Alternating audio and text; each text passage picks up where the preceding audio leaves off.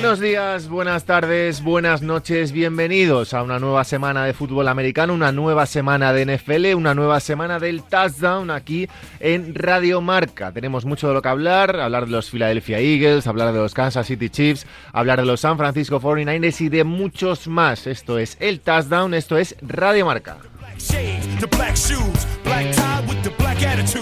Style, black Ray. I'm stunning, man.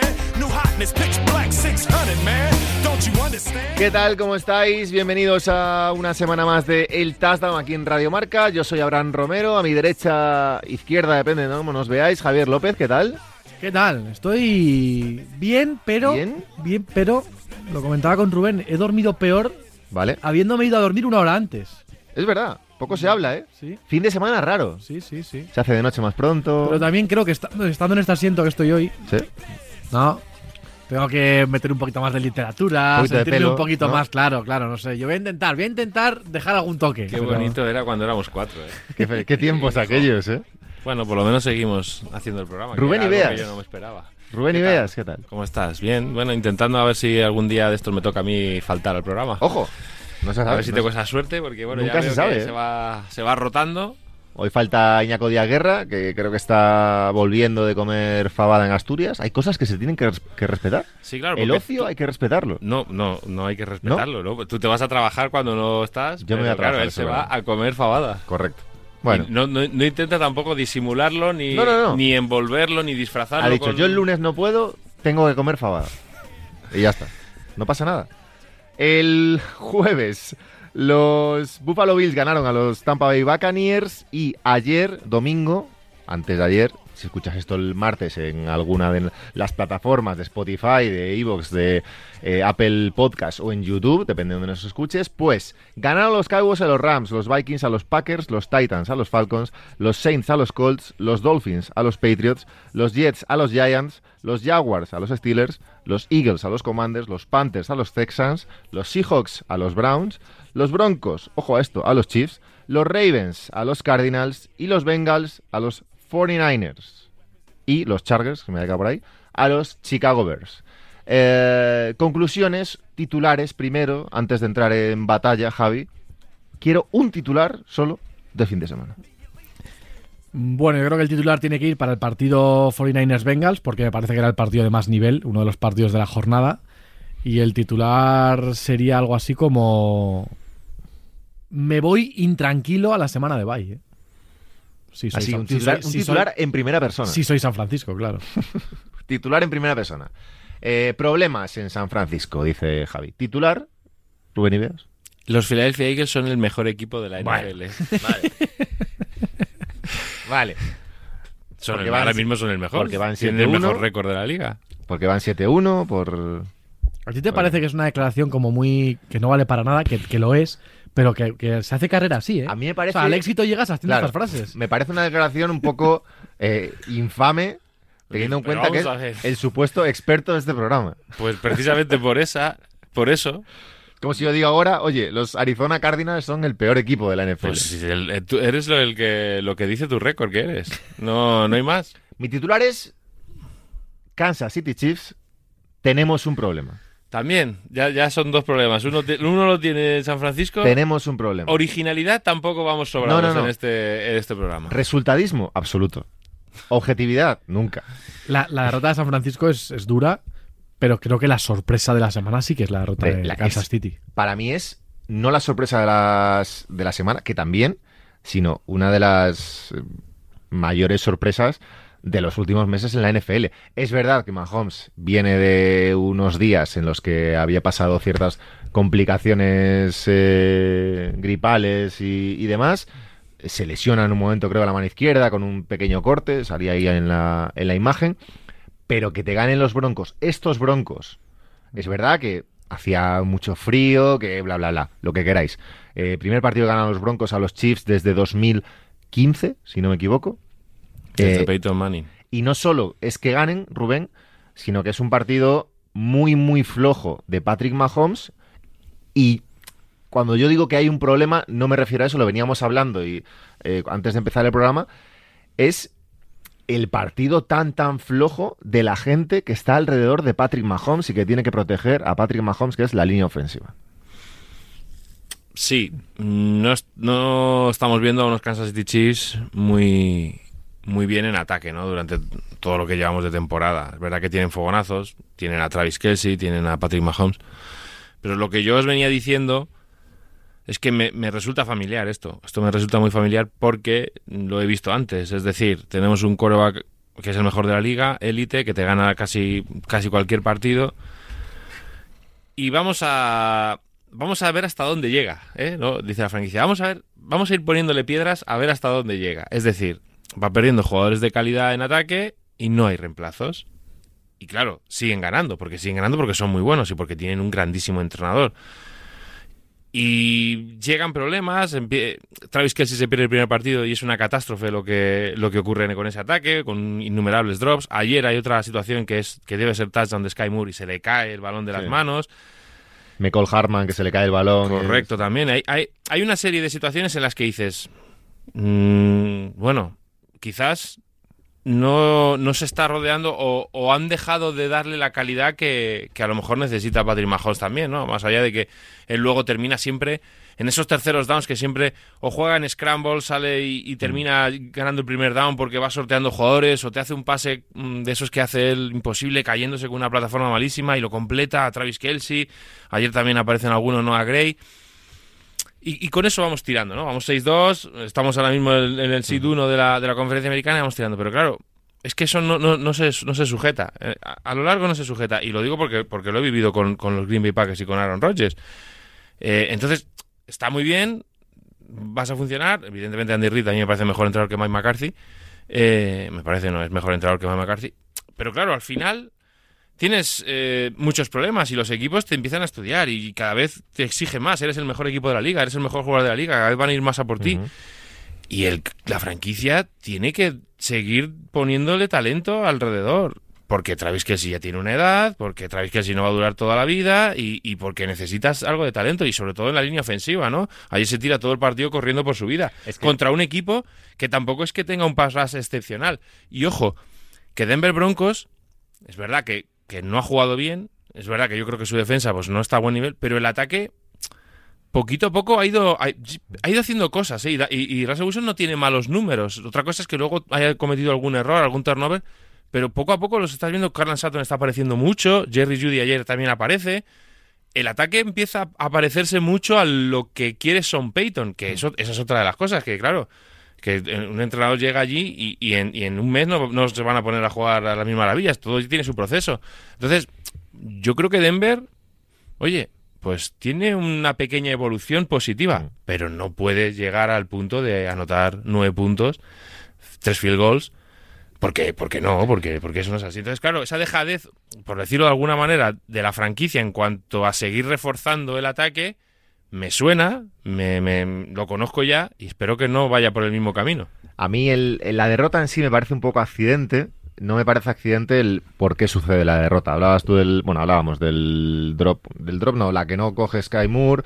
La que McCall, McCall Harman la deja caer. Bueno, se le escapa y acaba en touchdown de, de Sutton. Y es cuando se van 9-21 los, los Broncos. Quiero decir, con un par de detalles hubiese sido un 16-14. Pero te lo decía para los perdona, Sí, Abraham, sí. porque ¿qué es lo que se dice hoy?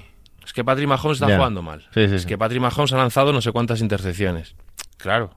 Sí, claro. sí, que lo ha hecho. Claro, claro. hecho. Pero es Pero porque es- llega un momento en el que tienes que arriesgar de tal manera Claro. que, que los errores van a venir. Y es verdad que él, él en el, eh, sobre todo al final del partido, en- hay un par de cuartos downs, acaba corriendo quizá demasiado en, en círculos, haciendo eso que hace él tan bien. Ayer lo hace mal, de hecho acaba chocando con un compañero, no me Sí. acuerdo con, con quién ahora mismo, en una de las jugadas. Se le ve un poco como demasiado acelerado y juega mal, pero aún así es un partido que la derrota es un accidente. No me parece un accidente la- las formas y lo que se empieza a ver, Javi, alrededor de, de ello, que es un poco lo que comenta Rubén, ¿no? Es en plan, bueno, tenemos un quarterback tan bueno que igual no hace falta rodear, rodearle tan bien, De todas formas, esto lo hemos visto desde, desde hace muchos años con muchos equipos.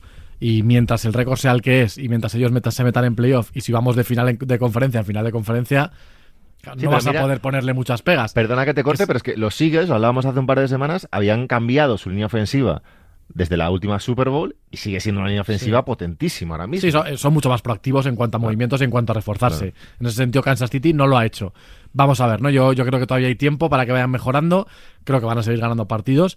Pero es verdad que. Y creo tampoco pasa nada por decirlo. Quiero decir, yo creo que decir que Kansas City está jugando peor en ataque este año no es decir. No van a pasar de wildcard, no, no, que no es eso, pero que están jugando peor y hay partidos en los que realmente pues van más justos. O sea, el partido de Jets, con unos Jets que en ese momento estaban en la UBI, pues, eh, pues ese partido lo sacan, pero pudieron no sacarlo. Pues ha habido varios días en los que han estado mal. Hombre, yo también, eh, como Rubén, me alegro un poco por Denver, porque creo que por lo menos era un equipo al que había que ver compitiendo. Luego ya veremos, ¿eh? No pasarán de 6-7 victorias, pues seguramente, pero por lo menos ver a jugadores buenos jugando bien, como Surtain, como Judy, como Sutton, está bien. Eh, la derrota de los Chiefs contra los Broncos aprieta muchísimo la, la americana. Por hacer un poco de resumen, hay eh, cuatro equipos en 6-2. Chiefs, eh, Dolphins, que hay un Chiefs Dolphins este fin de semana. Jaguars, que se ha metido ahí, y Baltimore, que ahora lo comentamos, pero vamos, lleva tres victorias seguidas, aparece ahora mismo como casi, no el mejor de la conferencia, pero mm, junto a quizá Miami. Eh, 5-3 Buffalo, apretando, 4-3 Pittsburgh, Cleveland, eh, New, Jersey, New, New York Jets y Cincinnati Bengals remontando poquito a poco.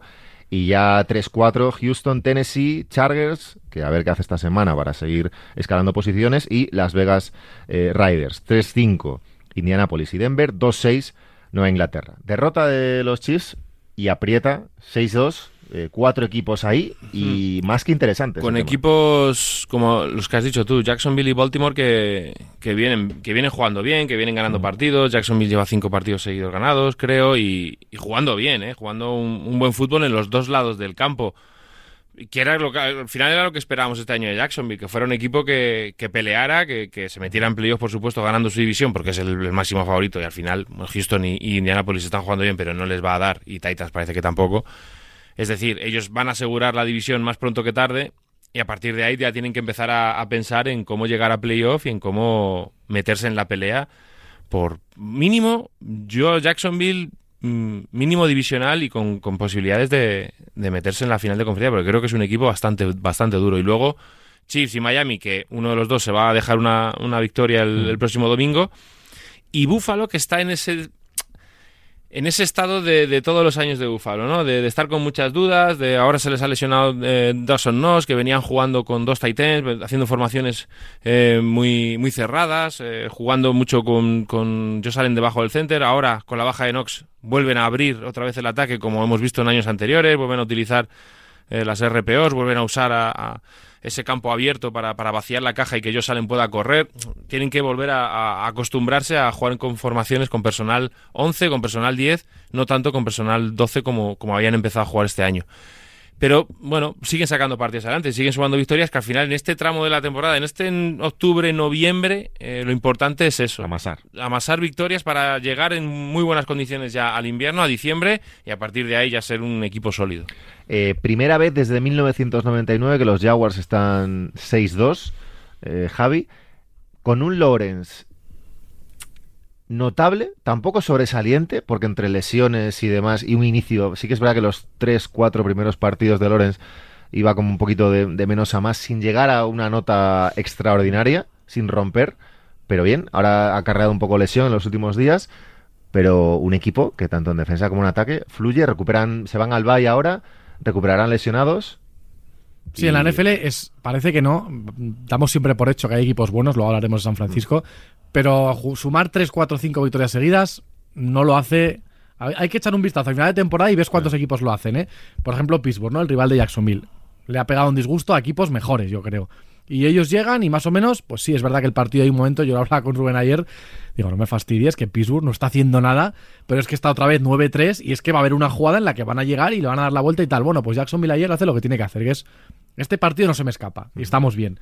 A mí me está gustando un poco más de lo que pensaba en defensa, solo están... También es verdad que igual Pittsburgh no es el mejor ataque, ¿no? A veces, pero bueno. No, pero Lokun, el linebacker, sí, sí. está jugando a nivel brutal. Josh Allen está jugando bien. Bueno, los jugadores que tienen buenos están jugando bien. Y la sensación es que es un equipo que no parece que se vaya a despistar de cara a playoff. Uh -huh. Yo, como decía Rubén, hombre divisional. Vamos a ver, ¿no? Porque Jacksonville, que debería ser primero en su división y debería ser como mínimo Seed 4, ¿no? Que es, que es el, el, el, la peor posición posible. yo tengo la sensación de que sí que podría encontrarse con algún equipo, pues Buffalo o Miami, que sean el 5, ¿no? Eh, quizás un equipo de la pues, Bengals o Ravens, eh, sean el 5 o el 6. Eso serían partidazos, o sea, eso serían partidazos y no sería fácil. Pero bueno, creo que es un equipo que tiene que hacer lo suyo, tiene que dar su nivel y creo que en su nivel están siendo bastante sólidos. 6-2 Miami también, que ya hemos hablado bastante de ellos a lo largo de, esta temporada, también de Patriots, así que ese partido eh, tampoco tiene muchísima historia. Eh, empezaron bien los Patriots, pero luego es simplemente a base de puro talento y de que es infinitamente mejor equipo Miami, eh, lo acaba levantando Tyree Hill. eh, Lo decía McTaniel en el vestuario, en la charla que he estado viendo después del vestuario, de- después de ganar, que siempre hay un pequeño discurso. Sí. Y le decía a su equipo, eh, dice, no penséis que esta victoria no es importante. Yo creo que al final tú puedes ser mejor que Patriots, que tú sabes que eres mejor. Pero para Miami ganar los dos partidos a Patriots la misma temporada, eso no es una cosa que, que haya pasado en los últimos 20 años. Y yo lo que él decía, seguimos mejorando como equipo. Y este es otro paso más, es llegar a un rival de división y en la semana 8 haberle dicho, te hemos barrido. Y no 2-0". tenemos, no tenemos la concien- la conciencia aquí en, en- en España o, o demás de la importancia que tienen los partidos divisionales Mm. para los equipos, para la, para la NFL, o sea, para las franquicias de la NFL. Porque al final son los que deciden eh, en un futuro desempate para meterse en playoff o para incluso ganar la división, esos partidos divisionales. Y Hay es que recordar, perdona que te corte, que para que no lo sepa, no se acuerde, que el ser primero de tu división te da acceso directo Claro, a, a y, luego, en caso de desempate, se mira los partidos divisionales y los partidos entre, entre, la- entre equipos de la misma conferencia, ¿no? Como cosas eh, más importantes para, para mirar. Entonces, eh, todo esto que sean ganar partidos en tu propia división es que es muy importante. Además para las parece como que, como que ganar los dos, imagínate que ganan los dos ayer, es como que tu suelo de la temporada es, es bastante alto. Luego vamos a ver, si brillas ganarás mucho, ¿no? Pero yo creo que eso al final es lo que te da el salto de decir, no, ya estamos en otro nivel, ahora somos un equipo bueno, ¿no? Sí, yo creo que ellos también. Hay una cosa de Miami que, por buscar un poco el. no la parte negativa, pero alguna sombrilla, que no es la primera vez que tienen que remontar un partido. Que, que- que empiezan un poquito eh, medio dormidos o con Sí, una con cierta. También. Con una cierta empanada. Con Panthers se ponen 0-14, si no me equivoco. Que luego remontan porque el ataque es como es y, y la defensa cuando espabila, pues está bien, pero eso, evidentemente, puedes remontar contra Carolina o contra Nueva Inglaterra, pero te pasa en un enero de playoffs y estás. No, contra y te vas- Filadelfia el otro día, la casa. semana pasada, que Filadelfia empieza Claro. perdiendo. Es verdad que creo que llegan a empatar. Sí. Llegan a empatar, pero no se terminan de poner por delante y al final. Oye, volvió. Jalen Ramsey. Y eso es lo que iba a decir, eso es lo que iba a decir, que, No está mal, ¿no? que bueno, ahora tienen a Jalen Ramsey allí, lo que dice Javi, te, te consigue una intercepción en un momento importante del partido, es decir, tienes más talento, ¿no? A mí me sigue pareciendo que la defensa de Miami todavía tiene que mejorar bastante y que tiene que jugar mejor para lo que tiene y por el coordinador defensivo que tiene. Pero bueno, es, lo que te decía antes. En octubre, noviembre vamos a ganar partidos y en diciembre es cuando tenemos que estar al 100%. Eh, cuarto equipo, que está 6-2, Baltimore Ravens. Victoria bastante clara, aunque la- el resultado se apretó un poquito al final por un empuje ahí de Arizona y la cagada de, perdonando, de Agolor en, en un sidekick, kick, pero eh, mejor equipo ahora mismo de la americana, o mejores sensaciones quizás, ahora mismo, después, después de este fin de semana, con un poco con las dudas de, de los Chiefs. Es verdad que Miami está muy bien, pero, pero Baltimore bastante bien. Sí, Baltimore está jugando muy bien. Lo que, lo que ocurre con Baltimore, ayer el partido, cuidado que es más ajustado de lo que parece, ¿eh? que Arizona se mantiene en el partido todo el partido. Es verdad que, que Arizona está compitiendo muy bien en todos los, en todos los, mm, todas las semanas que, que hemos venido viendo. Pero a mí Baltimore parece que es un equipo que todavía tiene un techo, tiene un techo alto donde, donde llegar. Si las, si lesiones los respetan, estamos viendo otra vez a Mark Andrews jugar un grandísimo nivel y eso para ellos es, es muy importante. ¿no? Y no estamos viendo esa potencia en la carrera que, que solía ser con Greg Roman. Están corriendo más o menos bien porque al final la amenaza de la mar te, invita a ello. Pero yo también espero que ahí mejoren, ¿no? Vamos a ver si en estos, estas horas que quedan de, de límite de traspasos se hacen con un running back. Yo creo que lo están buscando. Yo creo que su, su idea sería traer a Derrick Henry, a ver si lo consiguen. Porque necesitan que, el juego de carrera vuelva a ser importante para que las defensas todavía tengan mayor amenaza. Ellos ya han tenido alguna vez, por ejemplo, recuerdo récord de 6-2 con Lamar Jackson, luego se lesionó y se cayeron, pero que es verdad que ellos lo normal es que hagan los deberes y la verdad que es un equipo que en eso no suele fallar mucho. Vamos a ver si les respetan las lesiones. Yo creo que todo lo que vaya sumando en esa división, así como Miami o hablábamos de Chiefs, pasa algo diferente, ¿no? Pero en esta división yo sí que creo que todo lo que vaya sumando, si tienes ese par de victorias de margen con Cincinnati, Bueno, algo de tranquilidad te da, no mucha, pero, pero yo creo que todo suma. ¿eh? Ahora mismo eh, Miami tiene una victoria sobre Buffalo en la, en la este, Baltimore tiene dos sobre Pittsburgh, Cleveland y Cincinnati, Jacksonville tiene tres sobre Houston, encarrilada. Bueno, Baltimore tiene dos, por ejemplo, pero Cincinnati ha descansado. ¿no? Claro, O sea, es medio sí, partido. en el 6-2, fondo, 4-3. Sí. Sí, Kansas City, a ver qué pasa este, este fin de semana con Miami. Si ganan los Chargers, se podrían acercar un poco. Filadelfia, mm, dos victorias sobre, sobre Dallas. Eh, Detroit, una sobre Minnesota. Y Atlanta y Saints empatados en, en la NF. Bueno, me estoy yendo a la Nacional ya. me- Ese es un poco el problema de, de Niners, si ahora hablamos de ellos, que creo que si el objetivo hace tres semanas era el SID 1 y, y, en general jugar muy bien y que los playoffs estuvieran en tu casa, mm, eso sí que se ha torcido. Hablamos de ese. Porque es una de las noticias otra vez de la semana, los San Francisco 49ers. ¿Por qué? Porque es muy raro. Es verdad que hay lesiones, que hay lo que sea, pero el, el- la caída de un equipo que se pone 5-0, Rubén, en la semana 5, 5-3 en la semana 8, es verdad que son dos partidos fuera de casa, pero ahora pierden en, en casa contra, contra unos eh, Bengals que, que van a más, pero con unas sensaciones rarísimas, con una situación para mí un poco rara de Brock Purdy, que tiene una, con- una conclusión hace siete días, se da un golpe tremendo en mitad del partido, tremendo, que de hecho él se lleva las manos a la cabeza cuando se lo da, no se le ve la cara porque la imagen, la cámara está de espaldas, pero asumo que si se lleva las manos a la cabeza porque le ha dolido bastante y sigue jugando como si no pasara nada, que me llama la atención en una, FL en una NFL que cada vez controla más todo esto y, y un equipo que en defensa se cae que, y en ataque no está rindiendo como, como las primeras semanas. 5-3, preocupante. Sí, sí, no, no se puede decir que no. Yo dos cosas. La primera es la lo que viene siendo del juego, ¿no? La defensa. La defensa está sufriendo una barbaridad porque su línea defensiva no es capaz de generar presión.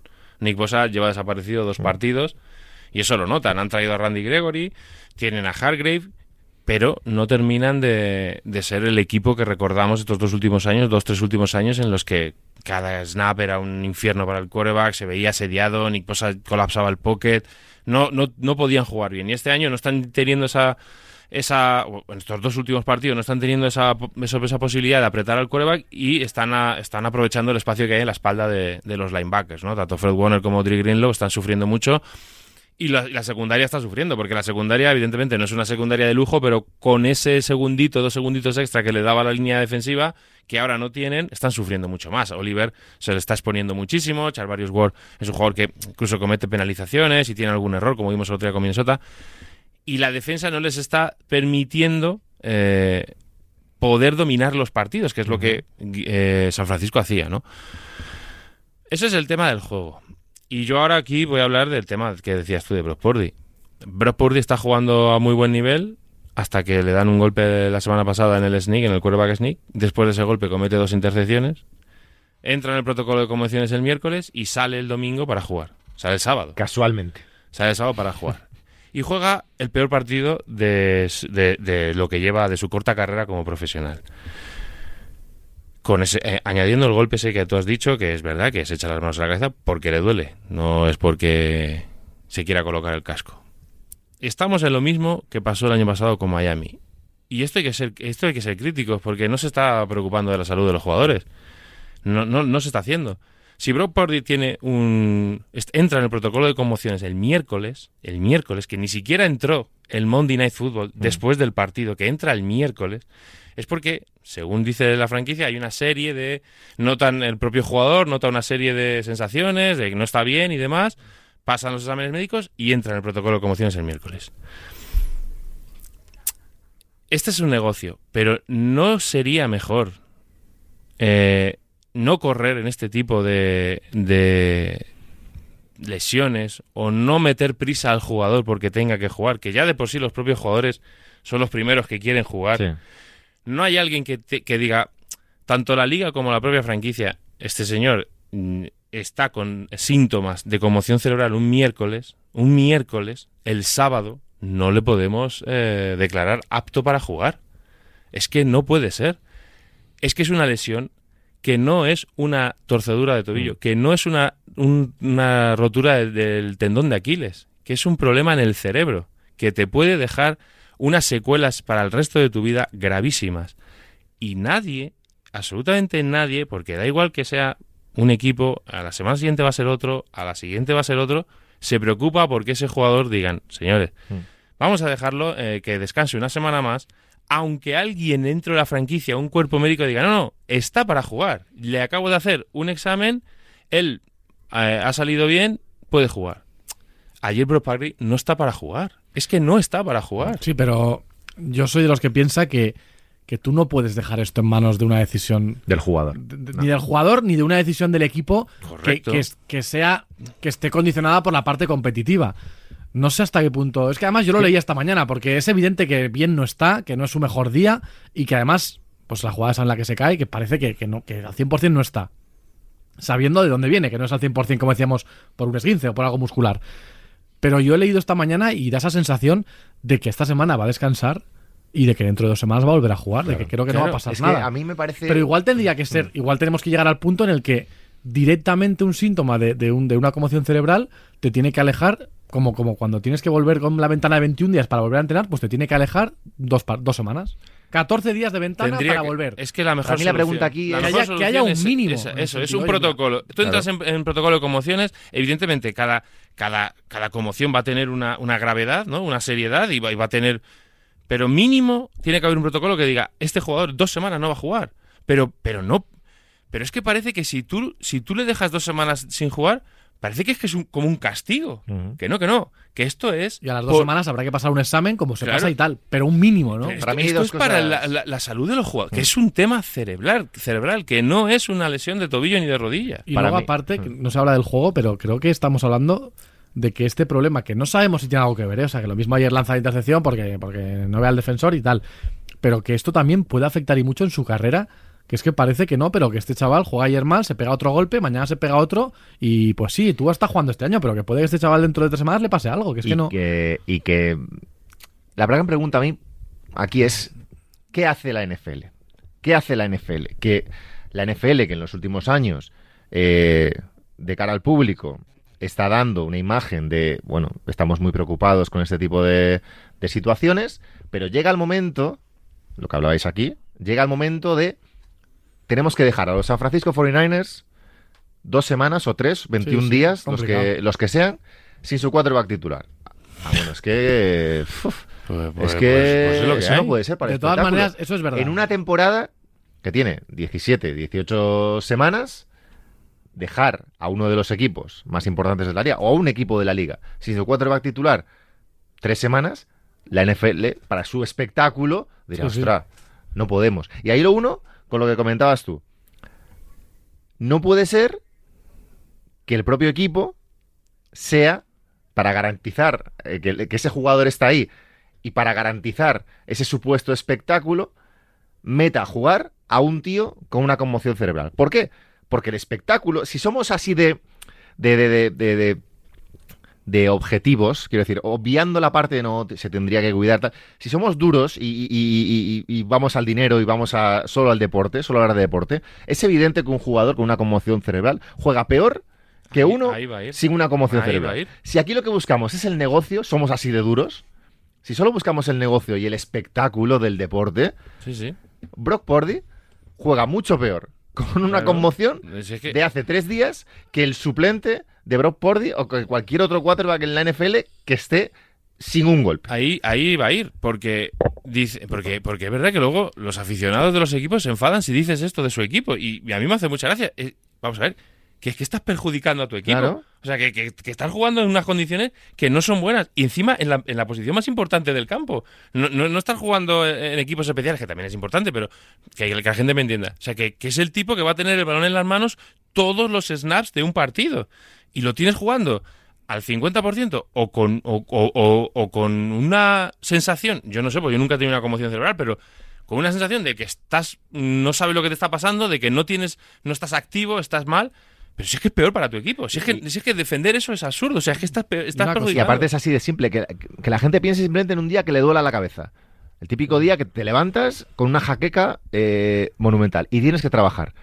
No trabajas igual, sea escribiendo un texto, sea hablando de cara al público, sea eh, como eh, Sí, una dependiente fábrica, de una sea, sí. tienda, como lo que sea. No piensas igual. Pues imagínate, que no estoy comparando trabajos, pero imagínate que tu trabajo es tener en la cabeza, no sé, ¿qué son? 100 jugadas. 100 jugadas. 100 jugadas. Y poder recibir un golpe en cada jugada. 100 acordarte, jugadas de tu acordarte. equipo y 100 del equipo Claro. contrario en defensa. acordarte de cómo eran esas jugadas eh, y, y ejecutarlas a la mayor rapidez, o sea, una rapidez como si fueras el, el mejor profesional Es del mundo, que es, es la mejor liga del mundo. Y cuando tienes a cinco tíos que vienen a por ti a tirarte al suelo. Y por apuntar Es otra cosa, por apuntar otra cosa y cerrar un poco. eh, yo podemos hablar de las de la macro teoría, ¿no? Quiero decir, la NFL quiere ser más dura, puede poner un protocolo, tal, eso, es- eso está bien, ¿no? Podemos hablar de lo que haríamos nosotros, de cómo lo solucionaríamos, lo que sea. Pero yendo a lo concreto, o sea, a lo que ve, a lo que se ve en el campo, lo que creo que no puede ser es que ayer no haya una persona, porque sabemos que hay un delegado médico, un, un comisario de no sé qué, ¿no? Hay ciertas figuras en las bandas, médicos de los equipos, que están encargadas de esto. No puede ser que ayer después de ese golpe nadie se dé cuenta.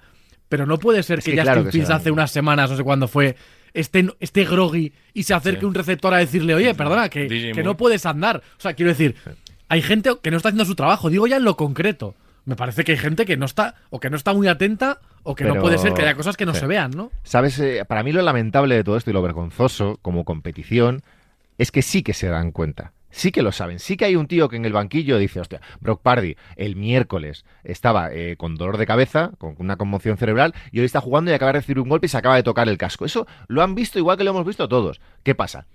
Que una. Por eso, eh, si un tirón- de la NFL o alguien un que tirón muscular. no lo controla. lo triste de esto es que un tirón muscular o una torcedura de tobillo se nota. Se nota al andar. Se nota Sí. una eh, torcedura de muñeca, como yo que sé, me- Mahomes, un corte en la mano, se ve la sangre. La conmoción cerebral, como no se ve. Ah, bueno. Bueno, sigamos. Sigamos, que siga, que siga Brock Pardy.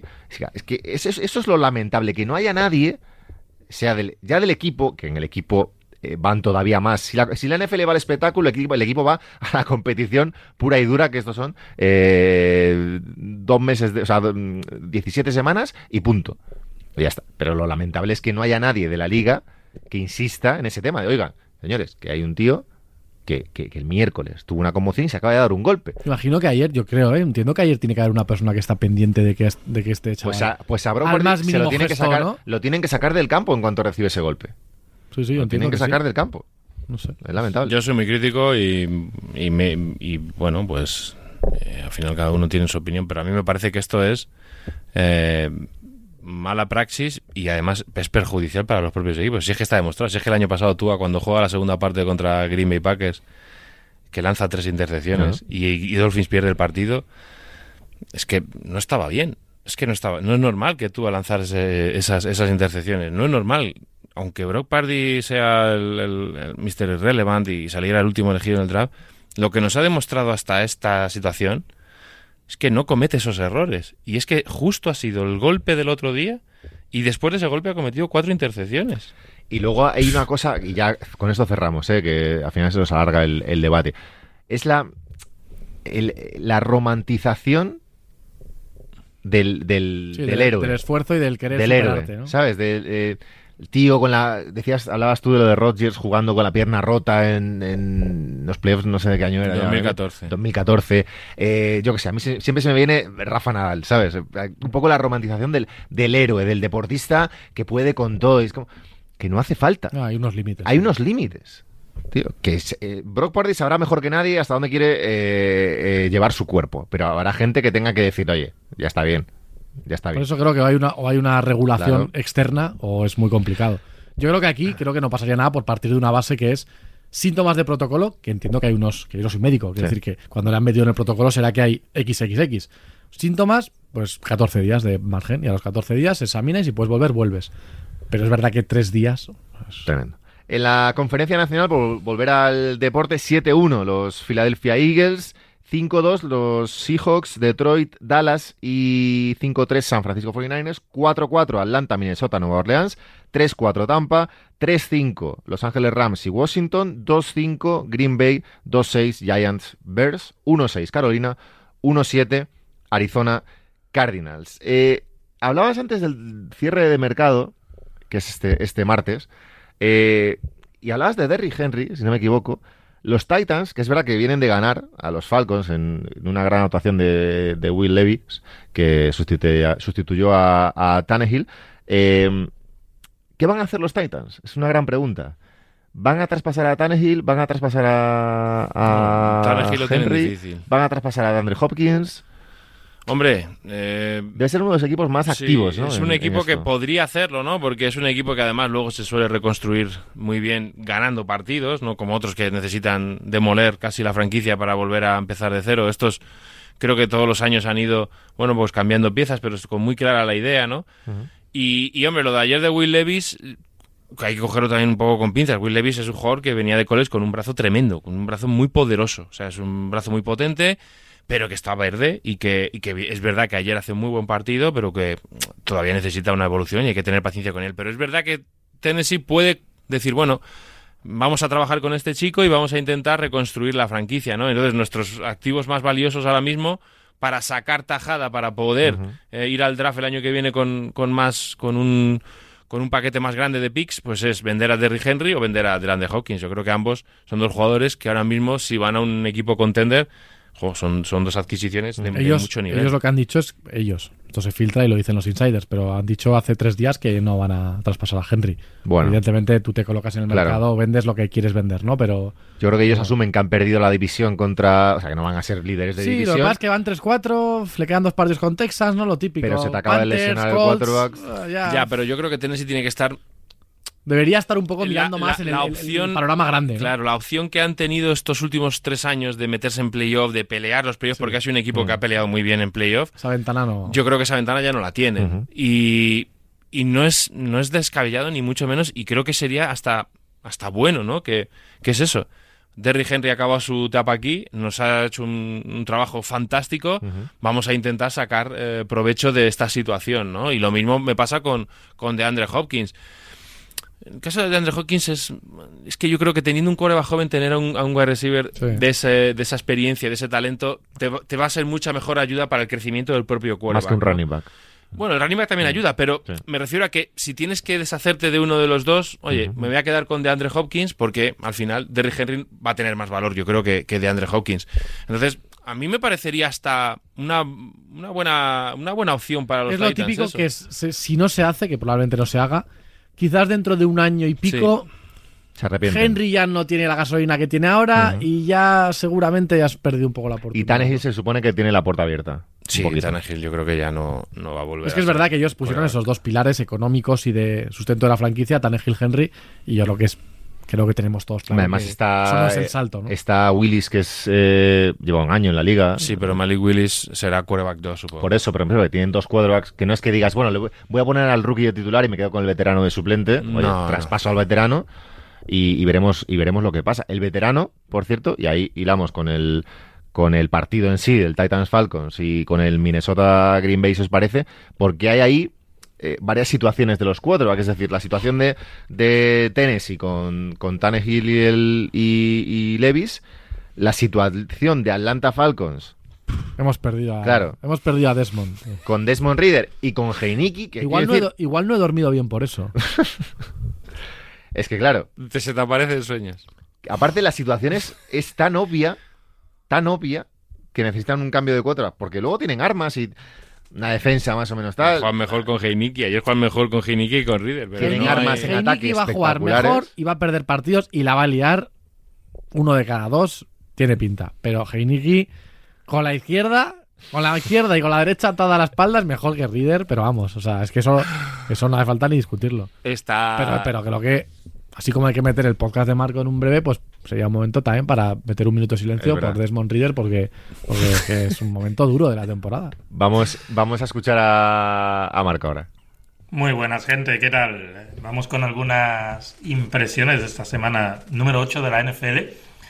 Creo que importante para Carolina Panthers no solo la victoria, que fue la primera para ellos en la temporada, sino por el hecho de ser el triunfo de su pick 1 del draft, Bryce Young, sobre el número 2, CJ Stroud. Es decir, el jugador por el que ellos apostaron fue capaz de ganarle la partida ayer. Yo creo que también, no solo en el triunfo de equipo, sino también en el duelo individual, para, como digo, un poco certificar esa selección. Si no hubiera sido para ellos un, un palo bastante gordo. Hablando de rookies, muy buena actuación de Will Levis, el quarterback que debutaba para Tennessee Titans con cuatro pases de touchdown, tres de ellos para DeAndre Hopkins contra una defensa de Atlanta Falcons que no es fácil, especialmente en secundaria.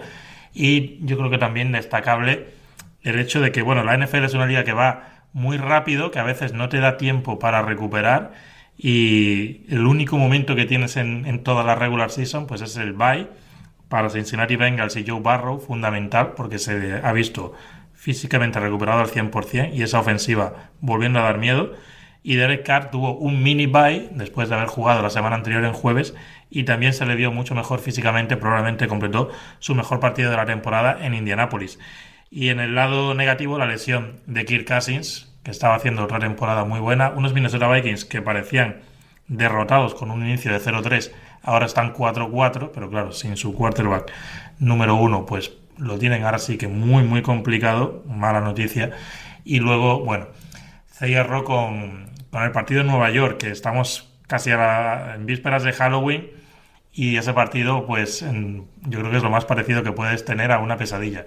4 de 35 entre los dos equipos en tercer y cuarto down. 4 de 35. Los Giants se fueron al descanso perdiendo por 4 y debieron haber ganado el partido realmente sin completar un solo pase en toda la segunda mitad. Pero bueno, al final, con ese field goal fallado, después de un cuarto y uno, que no sé si Brian Dable eh, estará algo arrepentido de no haberse arriesgado, pues el triunfo en la prórroga para los New York Jets, pero como digo, partido para olvidar. Esas fueron mis impresiones de la semana número 8 de la NFL. Tremendo, es lo más parecido a una pesadilla. Es que no, pero es que es que el Giants Jets. Yo, le, yo estoy atizando a Marco porque a veces está exagerando. Quiero decir, me gusta la versión extremista. Creo que se ha quedado hasta corto. O sea, creo que ha sido educado. Hombre, yo creo que la educación siempre la lleva. Siempre la educado siempre es. Pertenece al ministerio, ¿no? De, educación, precisamente. Vamos a, vamos a hablar de un par de cosas que precisamente ha mencionado Marco, por seguir donde estábamos con el... iba a decir algo, Javi, de los niños. No, simplemente quería decir... Vamos a tocar luego el tema... Ya sí, sí, luego, ahora hablamos. No, me espero, Digo, me espero, por, me espero. Por cerrar el tema, el tema tan es que ha sacado el móvil, ¿eh? cuando él saca el móvil... Para dar el número, o sea. por sacar el tema, por cerrar el tema Tannehill y los Titans, eh, es interesante ver qué pueden hacer los Vikings ahora mismo. Y no sé si Tannehill es una opción. Digamos, lo decía Marco, empezaron 0-3 y te pones de repente 4-4, que es verdad que estás un poco en tierra de nadie, diciendo, ostras, es que ahora me vuelve Justin Jefferson. Es que Addison está jugando muy bien. Es que a lo mejor si meto un quarterback medianamente decente, pillo playoffs y, en invierno. Tan es ir a pegar. Ya, ya, bueno. Pero ¿qué, opciones tienes en el mercado? Mejor que lo que tienes. Claro. Es una pena. Irá por ¿eh? un chaval joven que, te pueda salir bien un tiro al aire, pero que. ¿Pero quién? No Trey Lance. ¿no? Alguien que puedas ponerle y decir, o consigo algo que no me espero o tal. Es que a mí me da mucha pena, ¿eh? porque. ¿Quién? ¿Marco? También. Ah. ese me da más pena todavía. Ese, no me da pena porque no hace nada. Eh, pero es verdad que Kirk Cousins, jolina, estaba jugando muy bien. El otro día contra San Francisco hace un partidazo. Y ayer contra Green Bay también jugaba muy bien, a muy buen nivel. Y habían encontrado en Jordan Addison ese segundo receptor que a la vuelta, lo decías tú, que a la mm. vuelta de Justin Jefferson, cuidado, que DJ Hawkinson está jugando mm. también a un gran nivel. Le faltaba quizás un poquito mejor la carrera. En defensa, Brian Flores está haciendo un buen trabajo. Es el equipo que más blitzea de, de toda la liga, con mucha diferencia, y genera presión a través de ahí. Y van a más, y van a más. Y me da mucha pena porque de verdad creo que Cousins siempre ha estado ¿no? en el ojo del huracán, siempre, mm. siempre ha, sido un jugador tipo Tannehill, ¿no? que lo hemos visto así, pero yo creo que la diferencia es muy grande respecto, respecto a uno y otro. Y esta lesión llega en el peor momento porque creo que los Minnesota Vikings iban hacia arriba. Y además con un calendario que no iba a ser muy complicado, que tenían opciones de pelearle la división a Detroit, que según está en la nacional se podían haber metido al final en playoff.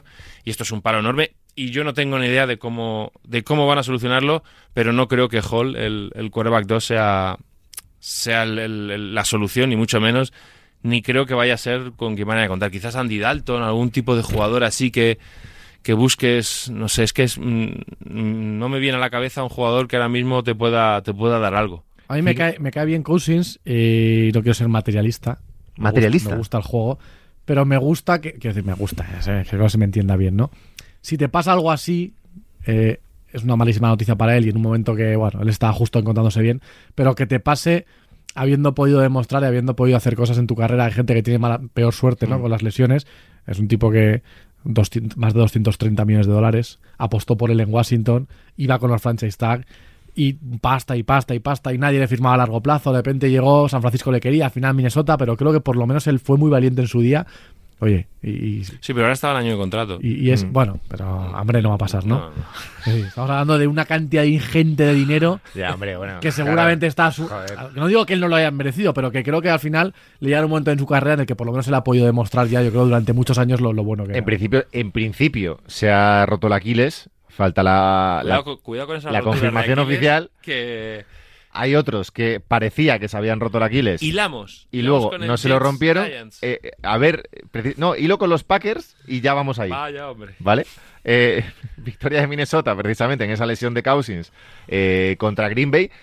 Green Bay, que tengo la sensación, no, no sé si de que han tirado la temporada, no sé si de que Jordan Love empezó muy bien el año y ahora de repente parece haber medio desaparecido. Que hable Javi. Sí, vale. Me, dirijo, me dirijo a Javi.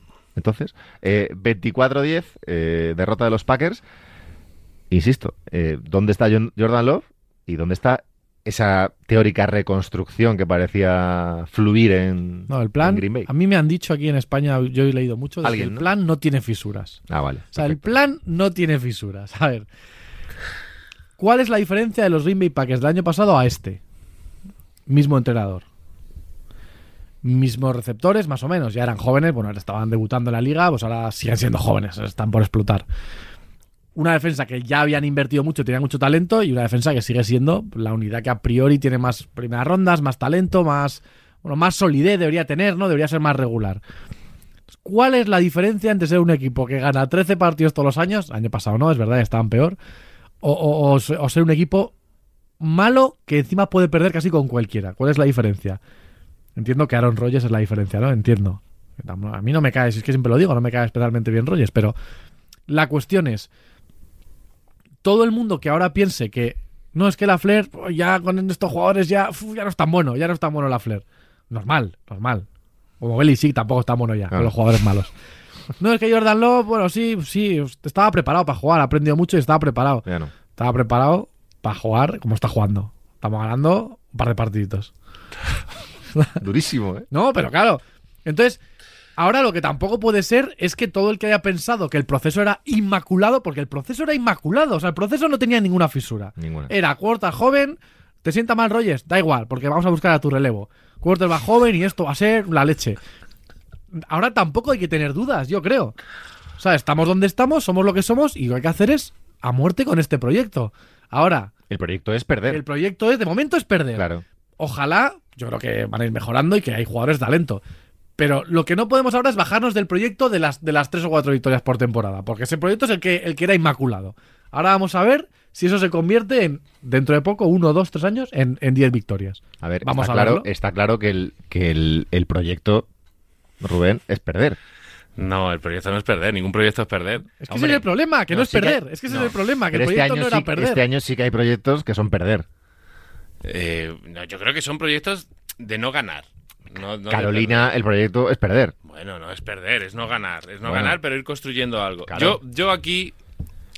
Yo creo que Javi es poco, se ha ido un poco al extremo porque tiene un poco de inquina a Green Bay. No sé por No, qué. no se nota, no, no se nota. No, de verdad. Sí, sí, tiene un poco A, de a-. Brian Gutekunst y a la gente que ha denominado este proceso el proceso, o sea, de verdad que había un plan.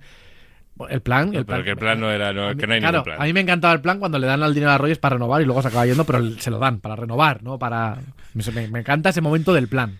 Aquí hay, yo creo que varias cosas que no están bien.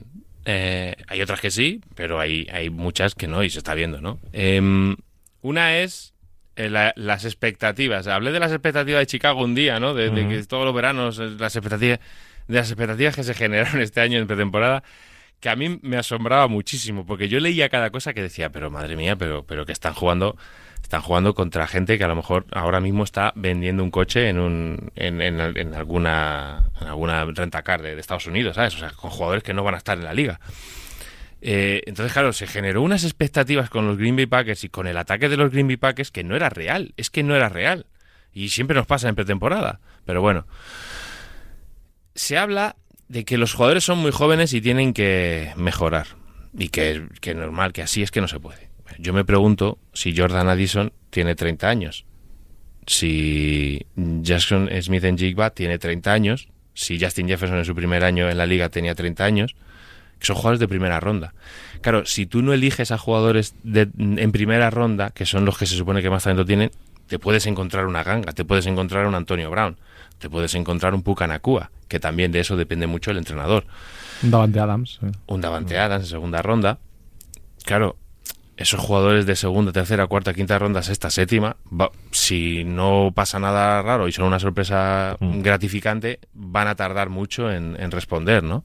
Entonces, claro, si la apuesta es por la defensa y tu defensa hace aguas, porque tu coordinador defensivo lleva dos años y medio demostrando que no sirve para esta defensa, a lo mejor para otras defensas sí, pero para esta defensa no, y el head coach no ha tomado cartas en el asunto, ya empieza a repartirse un poquito más las culpas. Entonces tenemos un equipo muy joven, el más joven de la liga en ataque, que no puede jugar, que no puede tener a David Bakhtiari, que es un jugador que ya lleva sin jugar tiempo, que ya venía, que era una duda grande, con un Aaron Jones que tampoco se recupera, el resto juegan mal.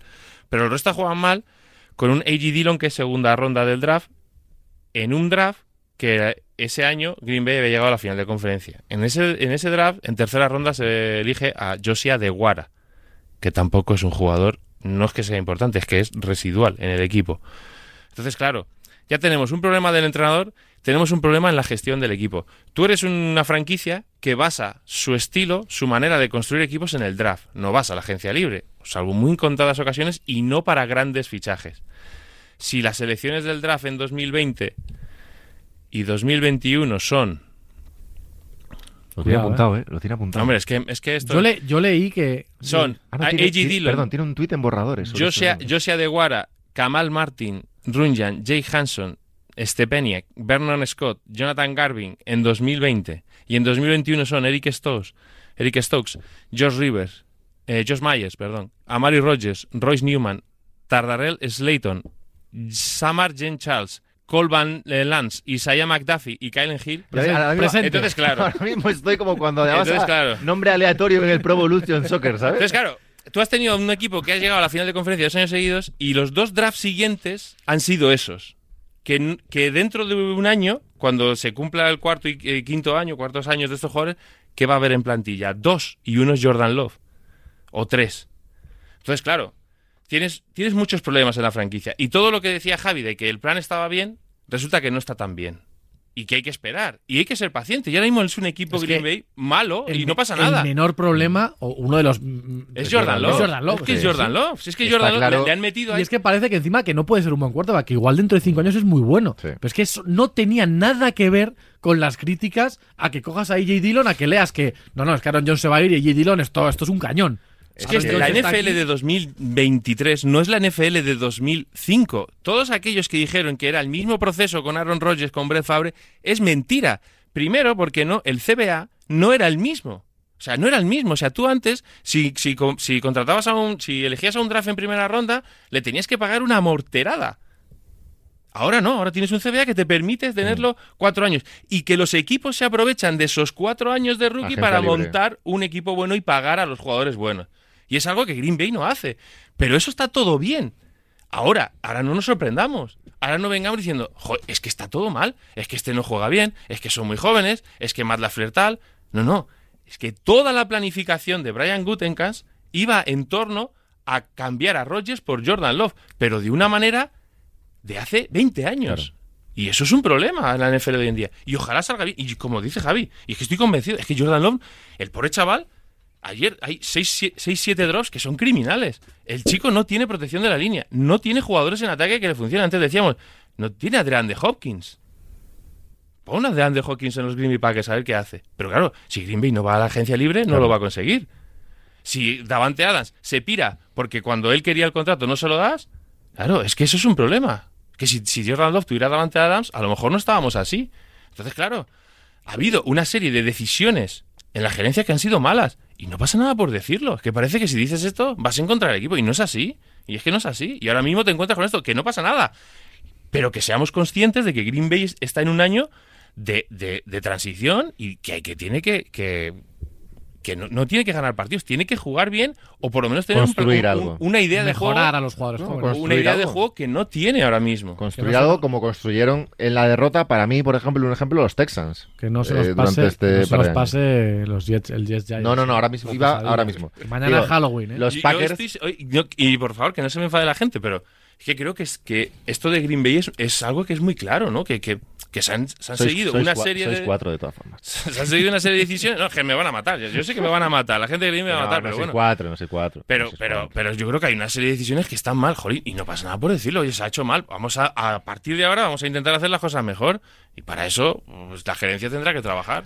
Buen podcast, me ha parecido este. No, bien. Buen podcast. 2-5 los Green Bay Packers, peor racha de la liga, quitando eh, las seis derrotas seguidas de Arizona Cardinals. Empezaron 2-1 los Packers, 2-5 ahora. Eh, vamos con un poco la pesadilla, decía Marco, de la jornada. Tengo seguramente- datos, tengo datos. Seguramente el, el, No me- hemos hablado bien de nadie hoy, ¿no? el mejor De ningún equipo. el mejor peor partido de los últimos tiempos. Eh, Giants 10, Bueno, nosotros, perdona, Abraham, nosotros vimos un Dallas Cowboys con Ben DiNucci de quarterback Sí, no. contra Chicago, ¿ves? Fue? No, No me acuerdo recuerdo. con quién fue, pero cuidado, ¿eh? Cuidado con eso. eh, Se olvida rápido eso, ¿eh? Giants 10, 10-13. Tommy DeVito como quarterback de los Giants.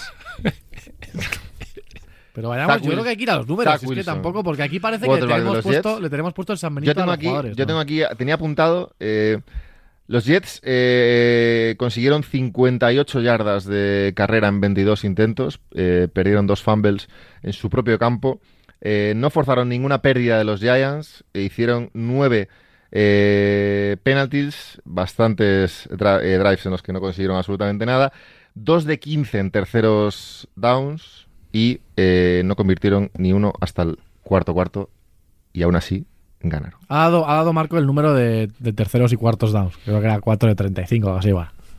Fútbol, fútbol caviar, ¿no? Champán. partido de Zach Wilson. Yo creo que no es el mejor partido del año. Partido de Zach Wilson. 17 de 36. No llega al 50%. 240 yardas, un touchdown. Le hacen 4 sacks. Luego es verdad que tiene una carrera larga, tal. Pierde dos fumbles. Bueno, no, es, no es un partido. No es caviar, no es fútbol caviar. Bueno, pero es un partido normal de Zach Wilson 17 de tampoco. 36. No es un partido caviar. 17 de 36. Tyro Taylor, que se tiene que más estar lesionado. 4 de 7 para 8 yardas. Tommy DeVito, 2 de 7 para menos una yarda. Menos una yarda. O sea, el despliegue, el despliegue futbolístico de los New York Giants ayer Esto es espectáculo. Como cuando dice, hablamos Marco, de como dice Marco, En ataque, rozando en- ataque, ata- en ataque. como dice Marco, rozando la victoria, Sí, porque sí. es un partido que no se debería haber escapado seguramente, es una cosa sensacional. Y yo voy a dejar una cosa aquí, que ya no es una crítica a ellos, o ni siquiera a los Jets, o ni siquiera a los Vikings. Si ayer vemos una jornada de fútbol donde 10 quarterbacks, no estoy inventando el dato, ¿eh? pero fueron muchos, donde tenemos que ver a 10 suplentes, igual hay que plantearse que, que hay que trabajar más con los suplentes y que esto no puede ser una vergüenza cada vez que pasan cosas de este Me gusta tipo. este debate. Yo sé que, que luego echas la, la vista a la lista completa y dices, bueno, es que quarterbacks buenísimos suplentes hay tres, ¿no? Yo qué sé, el típico. Brissett, Heineken está bien y yo qué sé, lo que sea. Pero igual hay que plantearse que, que tiene que haber un nivel medio o una preparación media de que esto no sea. de que parece que estás viendo todo deporte. O sea, no puede haber un. No, puede, no podemos ver un partido NFL con menos una yarda. Yo creo que la pase. baja de Tyro Taylor, hombre, al final Tommy DeVito es el quarterback Es el tercero, Es sí. que no puede, tampoco puedes darle más. Pero yo creo que Tyro Taylor en esa, en, en- en un ataque que no estaba jugando bien o que había empezado mal el año, estaba haciendo cosas. Él iba ¿eh? tirando, Se le estaba viendo, sobre todo, le estaba dando más pase en vertical a, a los Giants de lo que le había dado Daniel Jones. Había movido, era un jugador- es un jugador mucho más experimentado que tiene mil batallas. Estaba moviendo bien en el pocket, ¿no? Con una línea ofensiva que se, que se cae a cachos. Pero claro, ya si tienes que jugar con el cuero a tres, que eso, es- eso, eso ya es mucho menos previsible. El problema, pero el el- problema pero- es de pero los Jets, que, no. que llevan, que llevan, que llevan pues ocho partidos, Claro. ocho partidos o siete partidos con, con el quarterback 2. Jolín, y es que no, no ves, no ves un poquito más, lo, ves algún día, luego, pero es que vuelve a ser un, desastre. A mí sí que me parece, evidentemente los quarterbacks titulares eh, tenemos a, por supuesto, los, los mejores del mundo. Pero sí que me parece que en algunos casos hay muchísima diferencia y que estos, a ver, eh, hablamos desde el sofá de nuestra casa, por supuesto, de, pero es lamentable el nivel, teniendo en cuenta el, el nivel élite, ¿eh? Es que yo creo que no es que sea el, Esto no es que- el no, es problema que- de la diferencia que la va a haber. Es el problema de que no seas capaz de competir, o sea, que no seas capaz de hacer un mínimo. Que ya sé que es muy complicado y, a la- y te ponen la Yo defensa de los Jets que te está, te está reventando a Mahomes y ellos salen, no te lo va a reventar al pobre chaval, ¿no? Yo insisto con el. pero pero es una, sensación de ponerte un partido y decir, "Buah, esto, es- esto dónde lo, ¿por dónde lo cojo ahora, no? No, difícil. iba a decir, no quiero repetir el caso porque lo he repetido en varios episodios y a lo mejor parece que le tengo tirria, pero es que el caso de PJ Walker me parece bastante, bastante llamativo. Pero si es que PJ Walker no iba a ser el coreback, iba a ser Dorian Thompson Robinson. ¿Ya? Es que no sé por qué de repente. Pues el, el pobre hombre, que entiendo si que vas lo ganando, hace, si vas ganando, hace lo que, lo que puede, no tires, no, no Quiero pases, decir, no es culpa- pases. no es culpa del no quarterback, pases, no. es a falta de pero es un, es, un, es un chico que de verdad, eh, lo- los, Bra- los Browns pierden el partido porque este chico no sabe dar un pase. Y no sabe dar un pase a, a 15 o 20 yardas a un jugador que está, que está prácticamente desmarcado, sea quien sea.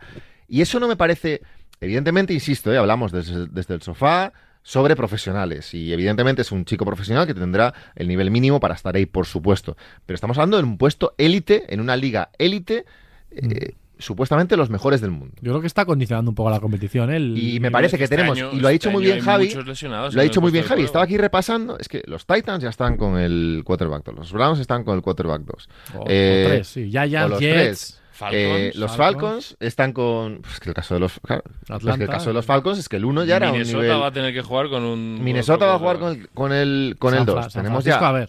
muchos. Claro, San Francisco, bueno, tienen bye, yo creo que volverá para.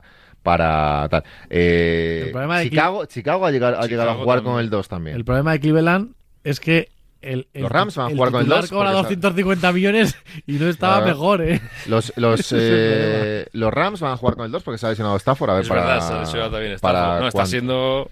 Eh, El otro día- el los otro- Saints han jugado con el 2 en algunos momentos porque Derek Carr, si no me equivoco, sí, ha los- tenido problemas Los Cardinals también. siempre juegan ya con el 2 de primeras, ¿no? Sí. Más o menos. El, otro día me preguntaban, me- no sé dónde fue, si fue en Instagram, en Twitter, creo que fue en Twitter. Me lo decían dos ta- seguidores. tienes tantos seguidores. Me preguntaban Pero- dos seguidores, ¿no? Me decían, pero ¿por qué?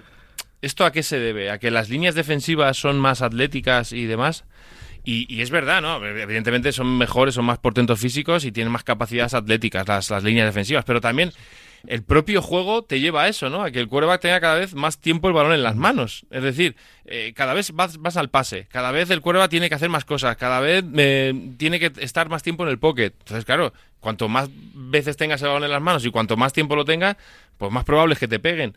Y, y es lo que está pasando, que, que estamos viendo una cantidad de lesiones en los quarterbacks 1 que lo que hacen es eso, bajar el nivel de, de los equipos, porque los quarterbacks 2, jo, yo me acuerdo, yo me acuerdo antes, contra Matt Flynn, salió con, con la lesión de Rodgers y, y creo que tiene el récord de la Seis franquicia touchdowns, con, ¿no? con seis Pero no hay touchdowns. que o irse sea, tan lejos. El, Al final, San Francisco, Eh, que es el equipo que más, que más opciones tiene de jugar sin quarterback, es el equipo que mejor puede jugar con todos los que se van Hay- encontrando por el camino. hay, verdad, ¿no? casos, hay casos de cuatro suplentes no tan. le- Jalen Hars, por ejemplo. ¿No era suplente de Carson Wentz? Sí, era suplente, pero bueno, será Bueno, más un proyecto. decir, claro, pero bueno, hay casos de. Matt-. Cassell fue el que jugó la temporada sin Brady y ganaron 11 partidos 11 los partidos. Patriots. Es Bueno. que, claro. Es un problema. Antes yo eh, creo que es verdad que lo que dice Javi, ¿no? Que quizás el quarterback 2 estaba mucho mejor preparado de lo que Sí, está ahora. igual Yo- había una diferencia menor también en a talento, no sé, pero es verdad que está siendo un poco exagerado. Yo veo demasiados casos que no tienen que ser casualidad. Quiero decir, cuando hay tanto caso de, de, de quarterback de mucho menos nivel, Mm. pues que el caso de Reader, por ejemplo, o el caso de. También es verdad lo que dice Rubén, ¿eh? el estilo del juego, la prisas, Ya. las prisas por todo, porque ayer tú ves a Tyson Bagent, el chico de Chicago, eh, viene de, de su casa, quiero decir, que se me entienda, ¿eh? Eh, nos pusieron datos de en la historia un tipo que no había estudiado juega ni la COU, eh, no sé qué, y, y de repente tú le ves y, y tiene pases de mucha Sí, calidad. sí, sí, juega bien. Que luego tendrá errores, pero que es verdad que yo creo que tiene que haber chicos, ¿no? Hay, hay situaciones donde, pues quizás dando paciencia, Mm. tal, o rodeándoles bien, pues pueden sacar más cosas. ¿no? Eh, yarda Durán de la semana. A ver, hay una imagen que no hemos comentado, la hemos comentado fuera de cámara, que es que igual ¿El Jarda Duran va a ser para el que creo que va a ser? ¿El del, el del un movimiento? poquito la, la pierna. A ver, hay. Tenemos. No pruebas, pero tenemos indicios Hay do- hay dos de que Aaron Rodgers no se ha roto el Aquiles. ¿Tenemos indicios? Indicios. ¿Ah, ¿Sí? Visuales. Voy a hacer un par de llamadas a ver qué pasa. Aaron dos- Rodgers sale ayer, bueno, el domingo antes del partido de los Jets y empieza a, a moverse en el pocket. Lo va a hacer todos los días, ¿eh? Empieza un poquito chiquito de la calzada, moviendo el tobillo izquierdo, tal. Ese hombre es imposible que se haya roto el Aquiles hace ¿qué? Yo seis, creo que hay seis dos, semanas. ¿no? dos personas que hay que dejar fuera del El Yard 11 de septiembre se lo rompió. Dos personas que hay que dejar fuera del Yard Duran, que son Aaron Rodgers y Desmond Reader. No pueden estar en este premio. Están en otra categoría, hay otra categoría ya para ellos, pero no pueden estar aquí. Entonces, Yard no sé Duran qué de la semana. ¿Para quién? Pero que quieres el director aquí. Ya te has No, puesto no, dos no, veces no. ahí y ya te crees No, con derecho no, no, a, La a semana que vetar. viene, la semana que viene también. Eh, no, no, no. Semana que viene, ¿no? La siguiente. ¿cuándo? La siguiente, sí, a lo mejor. Me voy a, me voy a ver la NFL a Frankfurt. Pero va a venir Ah, Iñaki. o- ah, enviado se va a especial. ver la NFL. Enviado especial.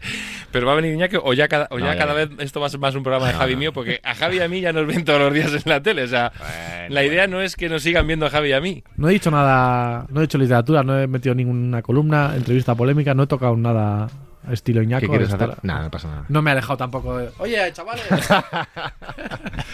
Eh, madrugada del lunes al martes de la semana que viene, un nuevo El Touchdown aquí en Radio Marca. Ya sabéis que en arroba el Touchdown NFL eh, Y- nos y podéis este- seguir. Esta semana diste los. Hiciste a la gente feliz. Es verdad, semana. repartimos por Qué fin bueno, los eh, ganadores del sorteo del Semaden 24 eh, en PC, en Xbox y en Yo Play. quería, yo quería sortear a, a lo mejor un, un libro. que Un ha libro. salido, Lo vamos a- Vale, pues atentos a nuestras redes sociales, ¿no? pero para la semana que viene. La semana que viene. ¿Cómo- ¿Un libro de quién?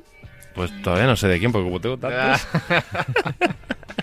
Eh, arroba el Touchdown NFL en Twitter, Instagram, TikTok, YouTube, eh, Evox, Apple Podcast y Spotify.